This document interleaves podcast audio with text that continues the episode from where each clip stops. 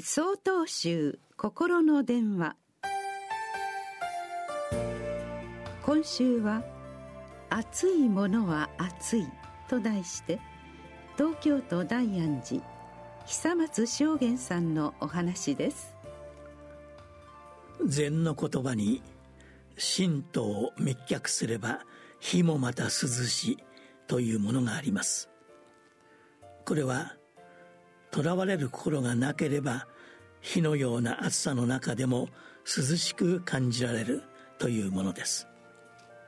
しかしそのような境地に立つのは難しいものです。私は高校1年生の夏休みに2週間ほど加水祭というお寺におりました。静岡県にある修行道場です。これはただの滞在ではなく本格的な修行の体験でした。頭を反りおけさをつける。朝と夜には座禅があり朝昼晩にお経を読み食事も厳しい作法にのっとったものでした。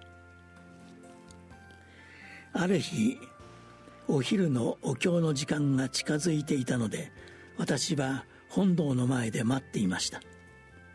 8月だったため気温が高かったのはもちろんですが着物の上に衣を着てさらにおけさをつけると暑さでたまらなくなります。涼しく感じられるどころかどうしてこんなに暑いのかと心の中で悪態をつくほどでした。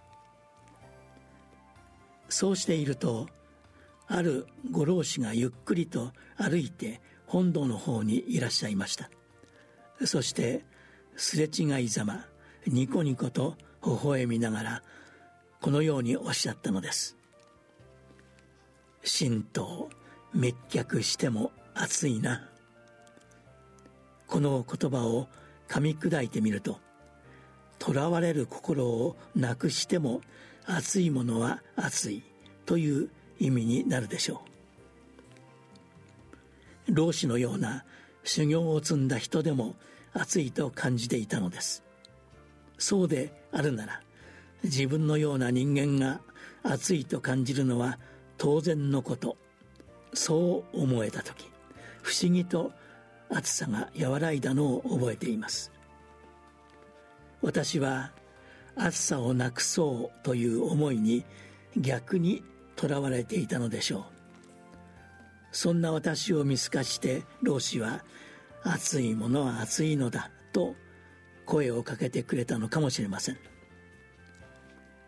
今年も暑い季節がやってきました。老子の言葉を思い出しながら自分にできる範囲でこの暑さと共にありたいと思っています。8月8日よりお話が変わります。